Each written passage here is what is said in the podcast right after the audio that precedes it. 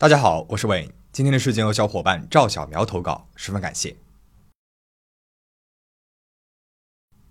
圣彼得堡位于俄罗斯的西北部，始建于1703年，是俄罗斯的第二大城市，又被称为俄罗斯的北方首都。1924年，列宁逝世之后，为了纪念列宁，圣彼得堡市被改名为了列宁格勒。苏联解体之后，列宁格勒又变回了圣彼得堡。我们今天的故事就发生在这边。二零一九年十一月九日，俄罗斯紧急情况部圣彼得堡分部突然接到了一个求助电话，报警人是一个出租车司机。他说啊，他在环绕圣彼得堡的莫伊卡河中发现了一名上了年纪的男子在河里面挣扎，好像是醉酒了，而且这名男子打扮怪异，还穿着拿破仑时代的制服。救援人员立马赶往了现场，将男子从水中捞了出来，并且把他送到了医院治疗。本来大家以为这只是一起普通的酒后失足溺水事件，但是当工作人员打开男子随身箱包进行例行检查的时候，现场的每一个人都被震惊了，包里面竟然有一支枪和一对女性的双臂。男子的身份很快便被查明了，他是俄罗斯著名的历史学家、圣彼得堡国立大学的副教授，现年六十三岁的奥列格·索科洛夫，而他包里的属于他的学生。二十四岁的阿纳斯塔西亚·叶申科，那这教授包里面怎么会有这东西呢？而这酒醉的教授又是何许人也呢？为什么会穿着拿破仑时代的制服？让我们的故事从头开始讲起。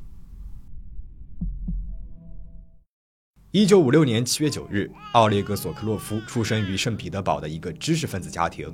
他的母亲是一个工厂的副厂长，父亲是一名工程师，从事核研究。索克洛夫是家里面唯一的孩子。在童年时代，索克洛夫就十分喜欢学习，读过很多的历史传记。这个男孩啊，他从小就钦佩骑士时代。他九岁的时候就读完了大仲马的《三个火枪手》，这本书是深深的影响了他。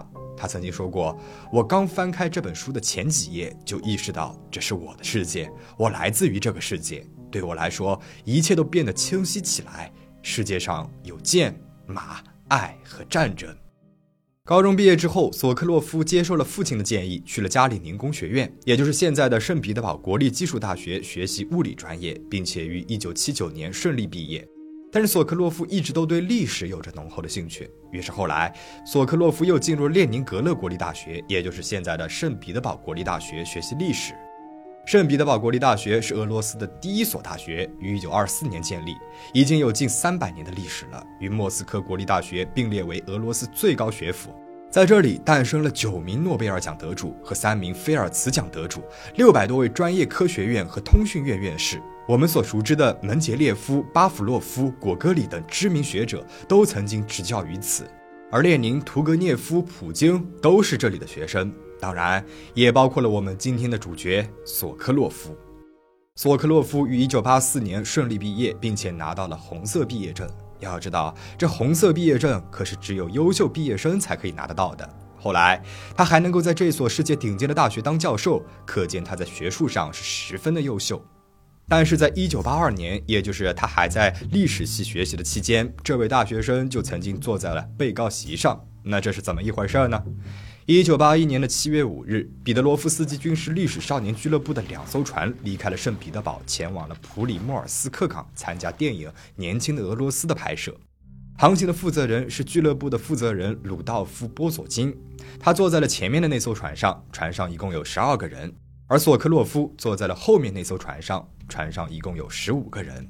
索克洛夫是这艘船的船长。晚上七点左右，海湾刮起了一场风暴，风速是达到了十五米每秒。索克洛夫无法控制在这样恶劣的天气下的船。更为致命的是，由于他不熟悉船上的装置设备，错误地打开了舱口盖，导致船只货舱积水，并最终在泽列诺戈尔斯克地区沉没。据鲁道夫·波佐金说，船只沉没之后，索克洛夫十分的胆小懦弱，根本就没有尽到船长的职责。当他们的船只前去营救落水船员时，索克洛夫第一个爬上了船，而不是协助营救别的船员。此次事件导致船上的一名成员死亡。后来，索克洛夫被判处了两年缓刑。也有人说，受到这么轻的刑罚是他的上校爸爸帮了他的忙。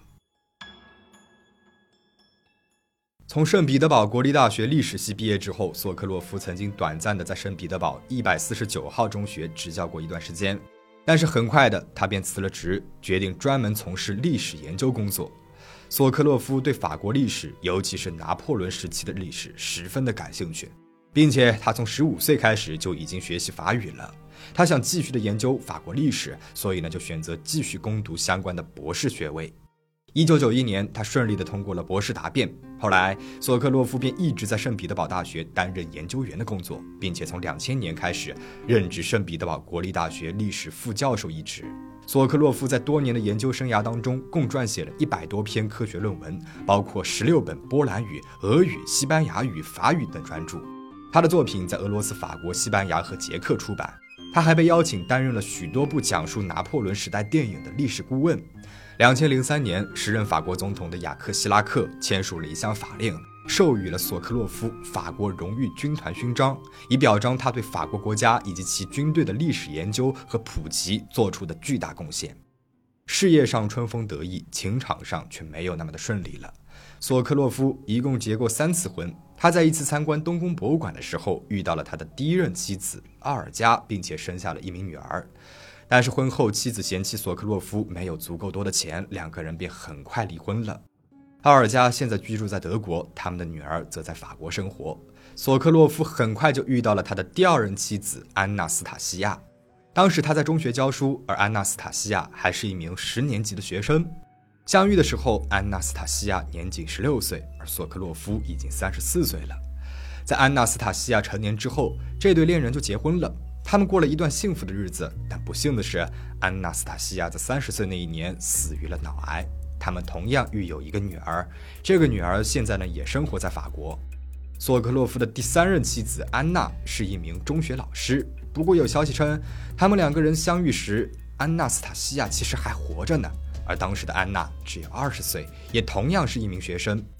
二零零五年，两个人结婚。婚后，安娜不仅帮索克洛夫家抚养了他的第二个女儿，还给丈夫又生育了两个女儿。这段婚姻一共是维持了十三年，但是在二零一五年，夫妻俩呢就开始分居了，并且在二零一八年冬天离婚。而这段婚姻关系的破裂，很难说与我们今天故事里面的受害者阿纳斯塔西亚·叶申科没有关系。阿纳斯塔西亚·叶申科，一九九五年出生于俄罗斯克拉斯诺达尔。这个地区位于俄罗斯的南部，常住人口不到一百万。阿纳斯塔西亚的父亲是一名足球教练，在中学担任体育老师一职；母亲呢，则在警局工作。他还有一个弟弟，是一名足球运动员。能够从一个边缘的小城考到圣彼得堡国立大学进修学习，可以见得阿纳斯塔西亚的成绩是有多么的优异。二零一六年，阿纳斯塔西亚本科毕业，他选择了继续攻读研究生学位，导师呢正是索克洛夫。两个人一起研究有关拿破仑的课题，共同署名撰写过多篇学术论文，还合著了几部历史著作。后来，据索克洛夫的供述，他是2014年与阿纳斯塔西亚相识的。当时呢，他被安排给本科的学生授课。索克洛夫说：“她很漂亮，她就那样看着我，目不转睛，我很喜欢她。”在给他们上了很多堂课之后，我意识到我们之间产生了一些不一样的东西。不久之后，两个人就开始约会了。用索克洛夫的话说，是真正的伟大爱情的开始。当时索克洛夫还没有与第三任妻子离婚。据说女学生曾多次要求索克洛夫离婚和自己结婚，索克洛夫则说他们本打算是在二零一九年十一月举行婚礼的，但是因为没有足够多的钱，他们就决定把仪式推迟到了次年的春天。那如果是这样的话，他又为什么要对自己的未婚妻下如此的毒手呢？据索克洛夫说，二零一九年十一月七日，也就是谋杀案发生当晚，阿纳斯塔西亚从他工作的档案馆回到家中，索克洛夫在家里面为他安排了一个浪漫的烛光晚餐，庆祝两个人相遇五周年。这本应该是一个愉快的夜晚。索克洛夫承诺他会和他结婚的，但是在用餐的时候，他提到了一些关于孩子们的事情，问阿纳斯塔西亚打算在周六还是周天见他们。索克洛夫说，一听到关于孩子们的话题，阿纳斯塔西亚就变成了一个彻头彻尾的怪物，他面目狰狞，开始疯狂的诅咒。他跑到了街上，然后又回到了家中，抓起他送的围巾，用刀把它划烂，同时嘴里面在不停的侮辱孩子们。而索克洛夫呢，他说自己不知道为什么冲进了小房间里面，拿起了放在那里的一把手枪。阿纳斯塔西亚此时在卧室，却没有睡着。当我进去的时候，他拿着刀朝我挥舞。索克洛夫说，他也不知道为什么会抓起这把手枪，也许是想要吓唬人。但是突然一声枪响，他的第一枪就击中了阿纳斯塔西亚的头部左侧，之后他就倒在了床上。关于索克洛夫的这个说法，很多人都并不相信。有人说，真正的原因是阿纳斯塔西亚提出了分手，索克洛夫出于嫉妒才杀死了他。阿纳斯塔西亚在十一月八日的凌晨一点，也就是他死亡前一个多小时的时候，曾经和自己的弟弟通过一通电话。在电话里面，阿纳斯塔西亚说，索克洛夫就因为自己去参加了一个朋友的生日聚会而殴打了他，他想离开索克洛夫了。根据尸检报告的显示。阿纳斯塔西亚应该是在睡梦当中被杀死的。他的脖子上面有勒痕，这导致他的舌骨和喉软骨骨折。但是他的致命伤是头部被5.6毫米口径子弹击中的枪伤。他头部一共被击中了四枪，其中一颗子弹甚至是击中了他的眼睛。但是阿纳斯塔西亚在第一次中弹之后就已经身亡了。检方推测，脖子上的伤痕应该是索克洛夫在第一次开枪之后又尝试去勒死阿纳斯塔西亚后造成的。之后呢，他又朝阿纳斯塔西亚的头部开了几枪。阿纳斯塔西亚的死亡时间是在十一月八日的凌晨。令人震惊的是，就在八号的晚上，索克洛夫还在家中接待了他的两个朋友。这次聚会是他们前几天就已经说好了的。索克洛夫也并没有改期的打算。客人们是晚上七点半到达的，他们坐在一起谈天说地，还喝了一点酒。在此期间，客人们没有发现索克洛夫的任何异常。更是没有想到，在距离他们仅一墙之隔的卧室里，竟然躺着一具尸体。大概是十点左右，索克洛夫送走了客人们，并且开始处理起尸体。他用锯子和刀肢解了阿纳斯塔西亚的身体，并且装进了黑色的塑料袋里，然后试图把它们扔进河里。装有较重尸块的袋子很快就沉下去了，而装有手的那个袋子因为重量较轻，并没有沉下去。索克洛夫准备把袋子拿回来，在里面放上一些石头，好让袋子沉下去。就在他去河里捞袋子的时候，因为喝了酒，脚步有一些踉跄，一不小心就掉落到河里去了。于是就出现了我们开头所提到的那一幕。路过的司机看见他在河里挣扎，报了警。